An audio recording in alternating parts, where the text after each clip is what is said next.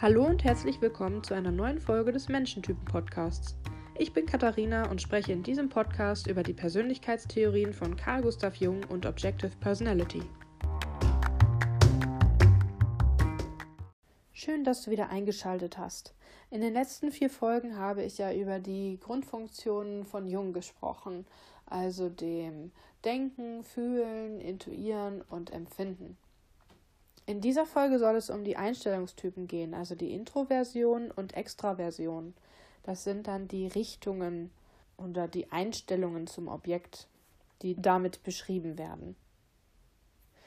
Als Recherche für die Folge habe ich zwei Bücher wieder verwendet. Zum einen das Buch Typologie von Carl Jung und zum anderen das Buch wieder von Monika Rafalski Empfinden, Intuieren, Fühlen und Denken.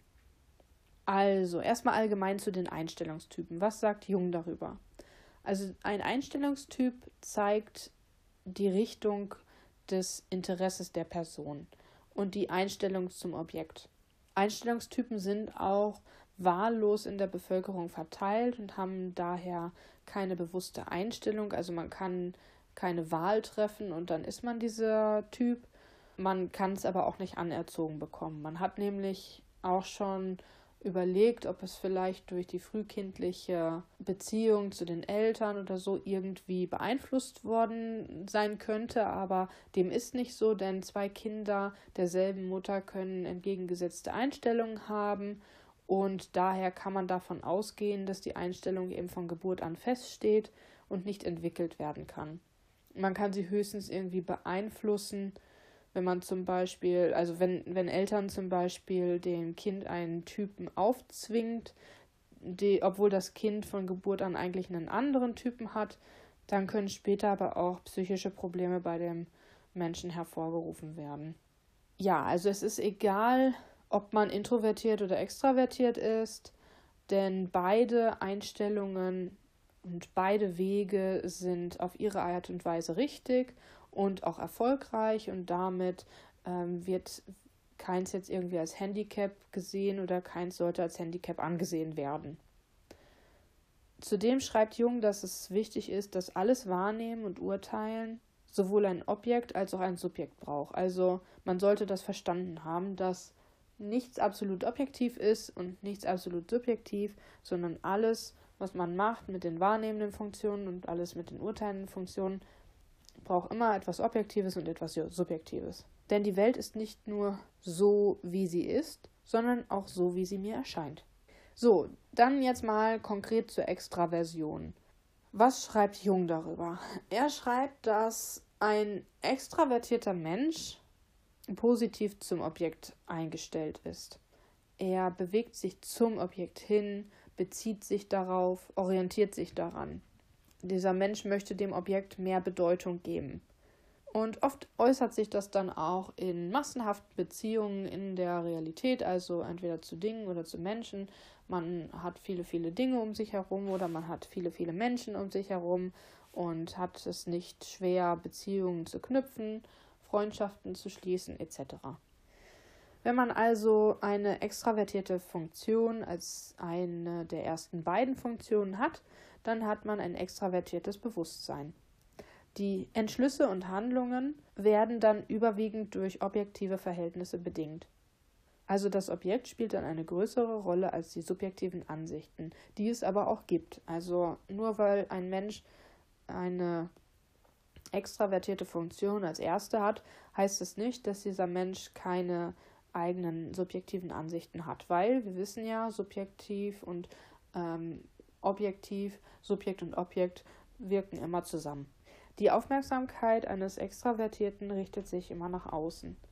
Zudem können sich Extravertierte an äußere Gegebenheiten einpassen. Das äußert sich dann zum Beispiel so, dass an einen Beruf ergriffen wird, der gerade aussichtsreich erscheint oder dass Produkte hergestellt werden, die die Umgebung gerade braucht. Die subjektiven Bedürfnisse geraten dann aber in den Hintergrund. Selbst das körperliche Befinden ist nicht objektiv genug und wird missachtet. Somit leidet der Körper und die Seele dann darunter und Erst wenn sich massive körperliche Empfindungen auftun, merkt der Extravertierte vom eigenen Leid. Also erst wenn er gegen die Wand gefahren ist, wird er merken, oh, irgendwas habe ich falsch gemacht in meinem Leben bisher. Aber da ist es oft dann schon sehr, sehr spät, ähm, aber nicht zu spät. Keine Sorge. Die Gefahr ist also, dass sich der Extravertierte komplett im Objekt verliert und dadurch eben dann auch psychische und körperliche Probleme kriegen kann, die ihn dann zu einer unfreiwilligen Selbsteinschränkung zwingen. Auch immer wieder gesehen wird die Hysterie bei Extravertierten. Gerade bei den Leuten, die eine extravertierte urteilende Funktion als erstes haben, ähm, ist die Hysterie ähm, am weitesten verbreitet, denn die, ja, das beste Beispiel, auch das beste Beispiel aus den aktuellen Zeiten, ist die Karen. Die Karens sind die extravertierten, urteilenden Menschen, die irgendwie vergessen haben, mit ihrer Identität klarzukommen, die irgendwie sich selber nur unterdrückt haben und dann auf einmal einen Gefühlsausbruch oder einen, einen Denkausbruch haben und dann nur am Rumschreien sind und hysterisch auf ihre Umwelt reagieren, weil sie irgendwie selber zu kurz gekommen sind. Also so mal ganz, ganz, ganz vereinfacht dargestellt, wie so ein Karen-Ausbruch ist. Also, und das kommt halt dann aus den verdrängten, introvertierten Funktionen, die im Unbewussten dann oder die ins Unbewusste verdrängt werden. Diese verdrängten Funktionen haben dann eine stark egozentrische Tendenz. Man hat hier unterdrückte subjektive Regungen, Meinungen, Wünsche, Notwendigkeiten und Gefühle, aber irgendwann holen sie einen dann halt ein, indem diese subjektiven Faktoren unbewusst alles bisher Erreichte zerstören, zum Beispiel durch brutalen Egoismus. Es kann aber auch passieren, dass man einen Zusammenbruch hat und der kann sich zum Beispiel äußern, indem man halt einfach nicht mehr weiß, was man will oder man hat zu nichts mehr Lust oder man will zu viel auf einmal machen oder man stürzt sich halt in Alkohol, Zigaretten, Morphium, Kokain, andere Drogen.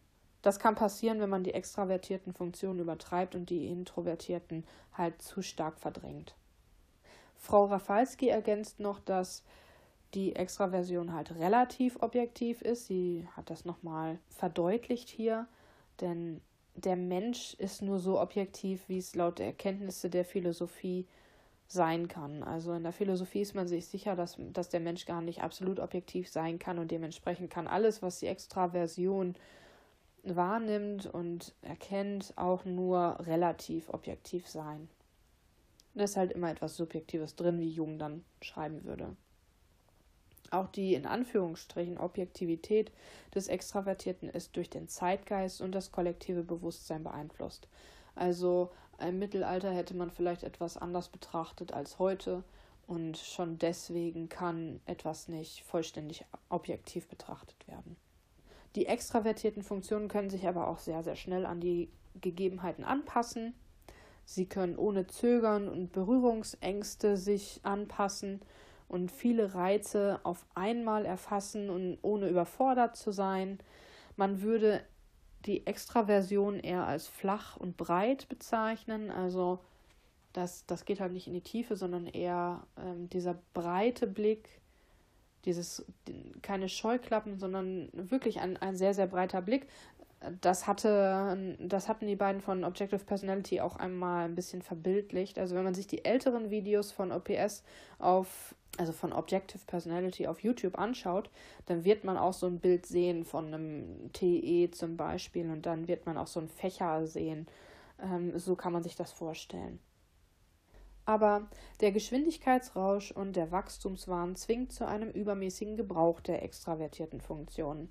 Und wir wissen ja, zu viel von gut ist auch schlecht. Demnach könnte man dann unter Umständen die Verbindung zu den introvertierten Funktionen verlieren und dann hat man halt auch keine Verbindung mehr zum subjektiven Faktor, dann hat man keine mehr zum Unbewussten und auch keine mehr zur eigenen Regenerationskraft. Außerdem kann das Übertreiben der extravertierten Funktionen auch dazu führen, dass man kein eigenes Selbstwertgefühl hat, weil das Selbst ist eher mit den introvertierten Funktionen verbunden. Und wenn man diese halt verloren hat, dann ist man, macht man sich abhängig von äußeren Bestätigungen. Im Extremfall hat man dann sogar die Sucht nach Bestätigung von außen oder man ist bestrebt, bestrebt jederzeit die Erwartungen anderer zu erfüllen. Es kann auch passieren, dass man sich dann irgendwann nur noch mit der schnelllebigen Außenwelt davon ablenkt, dass man innerlich eigentlich in Not ist. Ja, also Extraversion hat durchaus seine Vorteile. Es ist schnell, es kann sich gut anpassen, es kann sehen, was gemacht werden muss, es kann sehen, was gefordert ist. Aber es hat einem auch ein paar Nachteile, wenn man die Balance zu den introvertierten Funktionen nicht so ganz findet.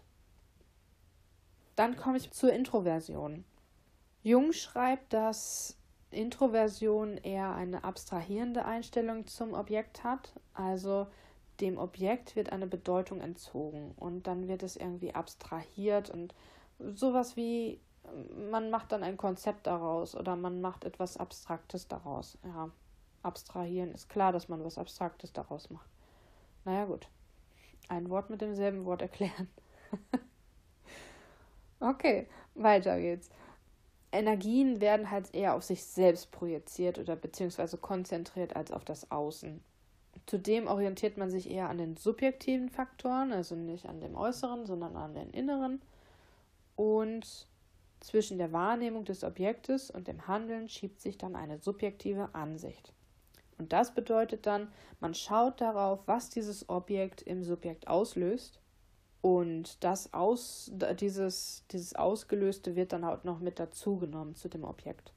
Oftmals wird aber in der heutigen Zeit oder auch schon damals als Jung gelebt hat, die das Introvertierte entwertet oder abgewertet, dadurch, dass man sagt, introvertierte Leute wären egoistisch oder egozentrisch. Aber das ist halt ein Vorurteil, was die Extravertierten aufgestellt haben, aber auch ein Vorurteil, was die Introvertierten manchmal auch über sich selber sagen, weil sie sich selbst gar nicht so richtig gut verstehen oder eine bestimmte Seite an sich nicht so gut erkennen können. Ja, aber durch diese Überschätzung des objektiven Faktors verdrängen wir die Bedeutung des subjektiven Faktors. Also weil wir die, das Extravertierte überschätzen, verdrängen wir eben das Introvertierte und das kann dann eben zu den Problemen führen, die wir vorhin bei der Extraversion gehört haben. Also dass man sich selbst verliert, dass man, dass man sich unter Druck setzt und solche Sachen. Jeder Mensch ist halt ein Subjekt, das sollte man, dessen sollte man sich bewusst sein. Und wenn man den subjektiven Faktor verdrängen will, dann würde das auch bedeuten, dass man sich selbst verdrängt. Das geht halt nicht.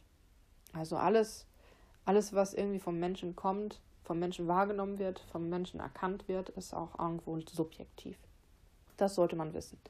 Okay. Subjektiv wird halt auch oft als abwertendes Wort verwendet. Sowas wie, ja, das ist ja subjektiv, das ist ja deine eigene Meinung, das ist ja so, wie du das siehst. Das ist ja nicht objektiv, das ist ja nicht wissenschaftlich oder rational oder was auch immer. Ja, und Jung sagt halt selber, die Introversion soll aber lediglich dafür stehen, dass man das Objekt durch psychische Aktion und Reaktion anreichert. Also es wird zu mehr gemacht im Inneren. Es wird erstmal abgewertet und aufgenommen, aber dann wird es halt mit eigenen Sachen noch angereichert. Das heißt, das Objekt ist ja trotzdem noch da. Also äh, es ist aber schon so, dass wenn man das Subjektive dann übertreibt, dass man dann wirklich ähm, sich dem aussetzen muss, dass man sagt, ja, das ist ja bloß subjektiv, was du da sagst. Weil man kann es halt auch übertreiben. Man kann halt auch irgendeinen Schwachsinn erzählen und sagen, so, ja, ähm, das ist meine Meinung, das ist, so habe ich das erlebt. Versuch doch, ähm, mich vom Gegenteil zu überzeugen oder versuch doch zu beweisen, dass es nicht so ist. Ja, manche Sachen, wenn sie sehr, sehr subjektiv sind, kann man eben nicht gegenteilig beweisen. Man kann nicht das Gegenteil davon beweisen. Das ist dann so. Mm, dann erklärt Jung noch ein bisschen was zu den Begriffen Ich, Subjekt und Selbst. Also er sagt, dass das Ich nicht gleichzusetzen ist mit dem Subjekt, weil das Ich das Bewusstsein ist. Aber das Subjekt mehr ist als das Bewusstsein.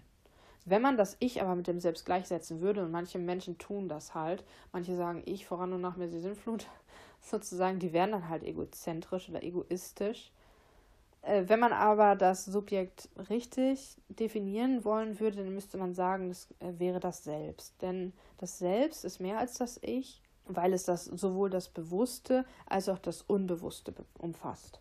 Ja, und wie vorhin schon mal angedeutet, beziehungsweise fast, fast so ausgesprochen ist halt, wenn das Ich mit dem Subjekt gleichgesetzt wird, dann entsteht der, die Egozentrik und dann kann man sagen, dass diese Person als introvertierte Person wirklich egoistisch und egozentrisch ist, weil sie es halt doch übertreibt.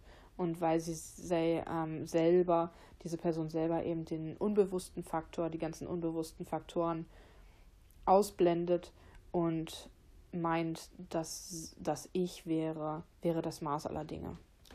Aber wie auch beim, bei der Extraversion gibt es bei der Introversion ebenfalls eine unbewusste Seite und das wäre dann eben die Extraversion. Das heißt, das Objekt hat eigentlich nicht die Bedeutung, die es haben sollte und wird halt mehr verdrängt. Und je mehr das Ich das Objekt beherrschen will, desto mehr kompensiert das Unbewusste die Beziehung zum Objekt. Und dadurch passiert es dann, dass je mehr das Ich halt frei und unabhängig sein will, desto mehr gerät es in die Sklaverei des Objektiven. Also da gibt es dann so Gegensätze wie eigentlich möchte das Ich frei im Geiste sein, ähm, aber wird durch das Objektive eben versklavt, dadurch, dass das Subjekt gar keine finanzielle, äh, dass, dass das Subjekt finanziell abhängig ist. Und dann kann es gar nicht so frei sein. Oder es möchte unbekümmert handeln, aber hat eigentlich auch Angst vor der öffentlichen Meinung. Oder es hält sich für moralisch mega überlegen, aber hat trotzdem minderwertige Beziehungen. Oder zuletzt, das Ich hat eine gewisse Herrscherlust, aber eigentlich auch Sehnsucht nach dem Geliebtwerden. So, egal wie sehr das Ich sich frei und unabhängig machen will, äh, das Objekt wird einen immer einholen. Und daher sollte man eher die Balance suchen. Die Balance ist halt immer das, das ähm, Allheilmittel fast schon für alles, sowohl die Funktionen, Denken und Fühlen zu balancieren, als auch Intuition und Empfinden zu balancieren, als auch eben diese Einstellungstypen Introversion und Extraversion zu balancieren.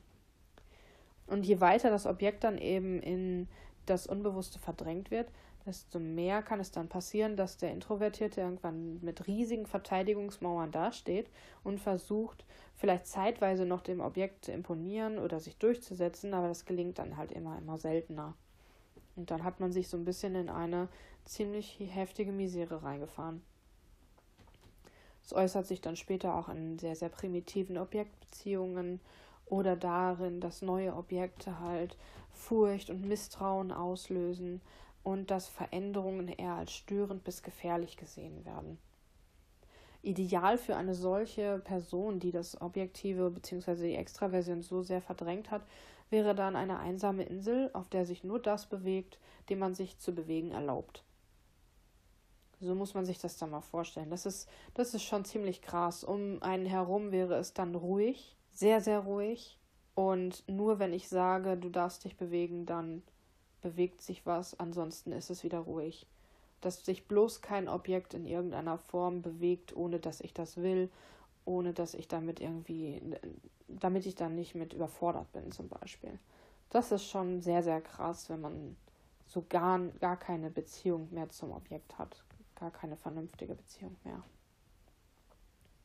Und Frau Rafalski schreibt, dass die Wahrnehmung des Objektes halt mit den Erinnerungen, Erfahrungen und unbewussten Informationen angereichert und somit erweitert wird, so wie Jung das auch schon angedeutet hat. Und nochmal ganz wichtig, sie schreibt auch, dass die introvertierten Funktionen eben dazu dienen, das Ich mit dem Selbst zu verbinden. Also das Bewusstsein mit den unbewussten Sachen eben auch zu verbinden. Und das ist wichtig für die Individuation und Heilung, Selbstheilung. Wenn du also deine Selbstheilungskräfte aktivieren möchtest, dann beschäftige dich auf jeden Fall auch mit deinen introvertierten Funktionen, wenn du das nicht schon längst gemacht hast, weil du ein introvertiert eingestellter Mensch bist. Wenn das selbst bewusst wäre, dann wäre es wie die Unendlichkeit des Seins zu erfahren. Also da habe ich letztens eine Podcast-Folge von Lydia Zauberhaut gehört über ein Nahtoderlebnis. Und die Frau hatte das beschrieben, diese Situation, dass sie halt so auf einmal viel, viel mehr erkannt hat und sie war auf einmal viel mehr als das, was sie vorher als Mensch war. Und da war viel mehr. Und ich kann mir das so ein bisschen vorstellen, wie das hier, wie diesen Satz, wenn das selbst bewusst wäre, wäre es wie die Unendlichkeit des Seins zu erfahren. Das ist, das kann man sich wahrscheinlich so vorstellen dann. Wie Erleuchtung, könnte ich mir denken. Und wenn wir das alle erfahren könnten, meine Güte, auf zu unserem Unbewussten, damit wir das, die Unendlichkeit des Seins erleben dürfen. Es ist wirklich, wenn, wenn, wenn man so im Buddhismus so sich so ein bisschen umhört, dann, dann scheint das auch so ein bisschen was damit zu tun zu haben, weil Buddha ja auch dann irgendwann, als er die Erleuchtung hatte, gesehen hat, dass sein Leben unendlich ist und dass er schon viele, viele, viele, viele Leben vor sich hatte und auch sehr, sehr viele nach sich haben wird und ähm, nach dem jetzigen, in dem Körper, wo er steckte. Und das ist eine ganz, ganz interessante Situation. Ein ganz, ganz interessantes Bild ist das auch. Ja, die introvertierten Funktionen sind aber halt nicht so schnelllebig wie die extravertierten und die Inhalte und Ergebnisse der introvertierten Funktionen sind auch oft schwer in Worte zu fassen, weil Sprache halt eher objektiv ist und aus dem Denken kommt und mm, weil da halt diese Kommunikation der introvertierten Funktionen so schwer fällt, sind sie halt eher stumm in der sozialen Kommunikation. Darüber spricht man weniger.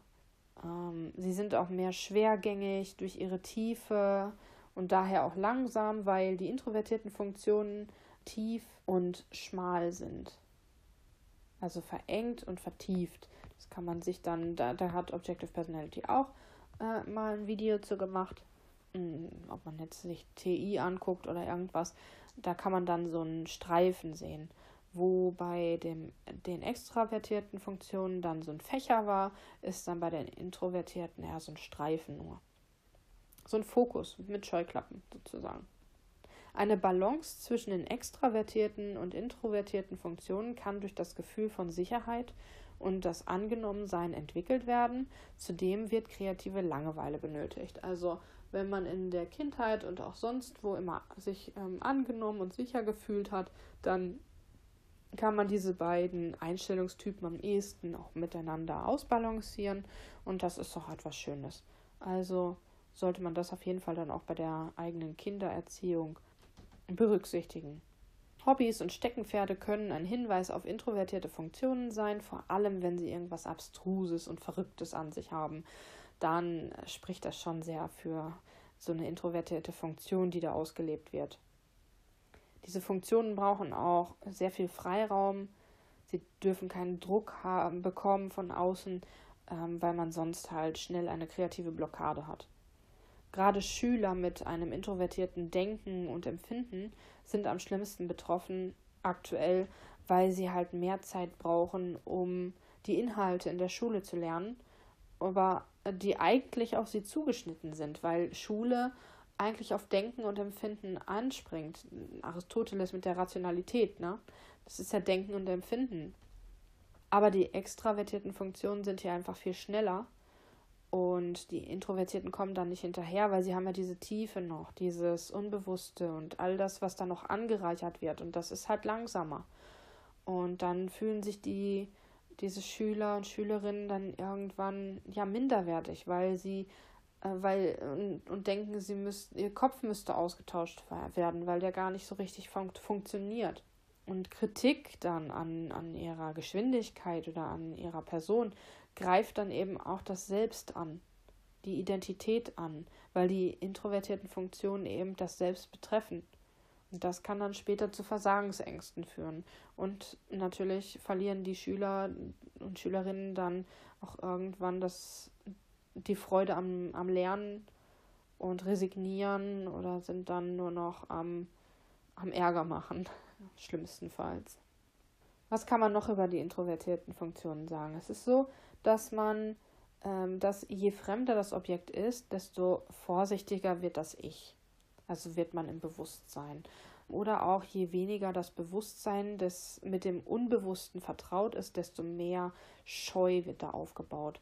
So ein Beispiel gibt es für die introvertierte Empfindenfunktion. wenn man da zum Beispiel ähm, seinen ähm, Autoschlüssel in eine Pfütze fallen lässt und die Pfütze ist aber trüb, dann würde man nicht sofort in diese Pfütze greifen den Schlüssel wieder aufzuheben, weil man könnte, weil man eine gewisse Berührungsscheu hat. Man kann den Schlüssel gar nicht mehr sehen. Man müsste also in dieser Pfütze rumtasten und man, man möchte das aber nicht, weil man könnte ja vielleicht noch irgendwas anderes Ekliges anfassen und irgendwas Ungeheuerliches anfassen. Und das, das ist nicht, nicht das, was ein, ein ein introvertiert empfindender Mensch als erstes machen würde. Wahrscheinlich würde sich so ein Mensch eher einen Stock suchen und versuchen, den Schlüssel mit einem Stock aus der Pfütze rauszupulen. Ja, und dann, wie vorhin schon mal angedeutet, sind die introvertierten Funktionen für eine stabile, äh, stabile Selbstidentität zuständig. Und hat man diese stabile Selbstidentität nicht, hat man diese Verbindung zu den introvertierten Funktionen nicht, weil man eben ein extravertiert eingestellter Typ ist oder weil man äh, trotz introvertierter Funktionen oder Hauptfunktionen ja, sich an die Gesellschaft anpassen musste und demnach mehr extravertiert leben musste, äh, dann kann es passieren, dass die introvertierten Funktionen eben verdrängt werden und sich an, dann aber wieder irgendwie in den Vordergrund drängen möchten. Das kann zum Beispiel auch durch Depressionen passieren, weil das ein unbewusster Heilungsversuch einer Störung im psychischen Gleichgewicht sein kann. So die verdrängten introvertierten Funktionen und deren Inhalte sollen dann wiederbelebt werden, weil man wird entschleunigt, man muss sich innehalten, man hat keine Lust mehr an dem Außen, man muss sich halt mehr mit sich selbst auseinandersetzen und mehr nach innen schauen in der Zeit, in dieser depressiven Zeit. Kann sein, muss aber nicht. Also es kann ein Hinweis darauf sein, dass die introvertierten Funktionen vernachlässigt wurden.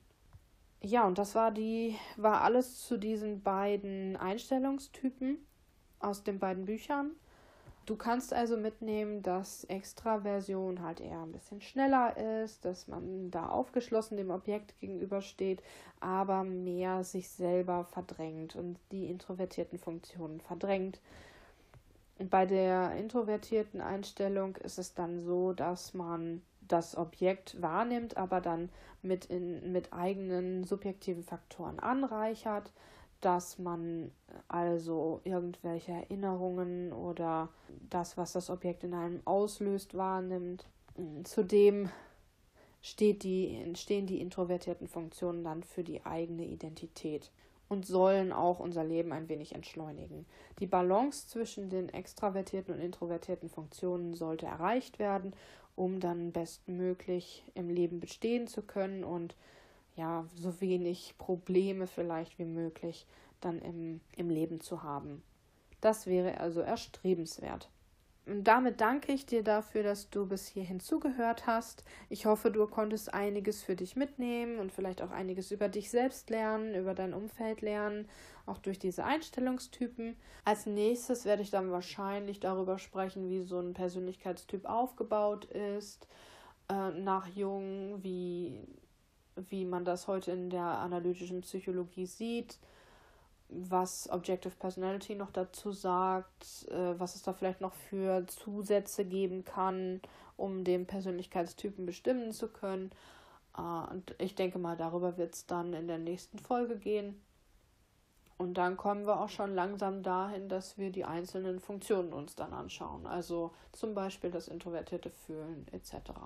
Also die Grundfunktionen gepaart mit den Einstellungstypen. Bis dahin wünsche ich dir eine wunderschöne Woche. Ich hoffe, der Schneesturm beeinträchtigt dich nicht zu sehr und du kommst auch heile von A nach B.